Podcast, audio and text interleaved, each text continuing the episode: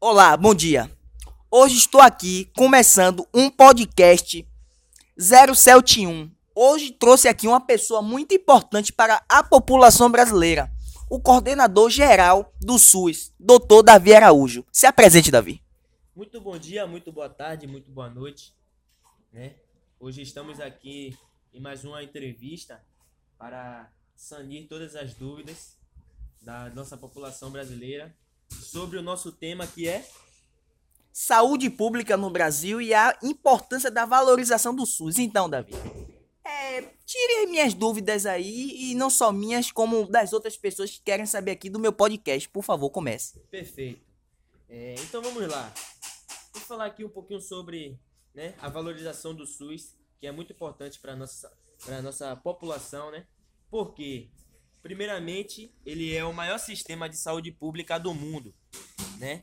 O SUS ele é o único sistema de saúde pública no mundo que atende mais de 200 milhões de pessoas, sendo que 80% delas depende única e exclusivamente dele para qualquer atendimento de saúde.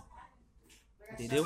Sem o SUS, a maioria dos brasileiros não teria acesso a um, a um, a um sistema de saúde. Entendeu?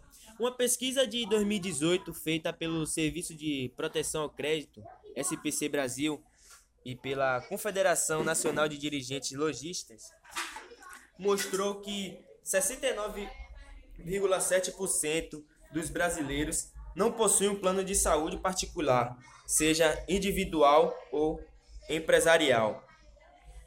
Entendeu?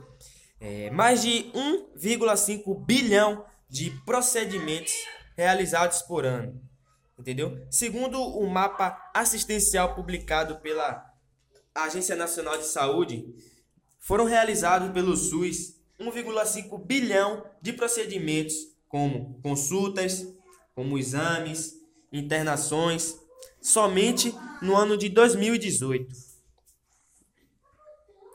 É, sem contar que você usa o SUS o tempo todo. O SUS é usado como modelo de referência internacional por conta do seu alcance e multiplicidade de serviços de saúde.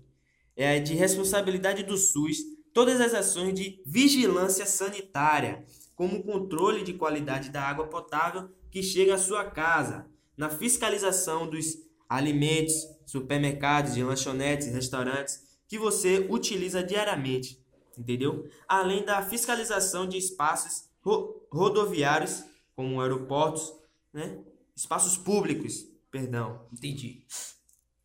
É, o SUS é o que leva o atendimento médico para o campo. O SUS também ele é responsável para atender os povos do campo, dos rios, das florestas, os povos mais da zona rural. Alguns dos exemplos são equipes de saúde fluvial, as unidades básicas de saúde, o sistema de subsistema de atenção à saúde indígena, que também é muito importante. Com certeza. É, e esses serviços ainda não cobrem a totalidade da população ao qual são destinados. Por isso, há necessidade no aumento de investimentos, que é um ponto muito importante. Temos também o. Eu aqui, como um dos criadores do podcast, queria saber como foi criado os medicamentos gratuitos para a população? Foi criado em 2004, é, durante o governo Lula, que foi programado na farmácia popular, entendeu?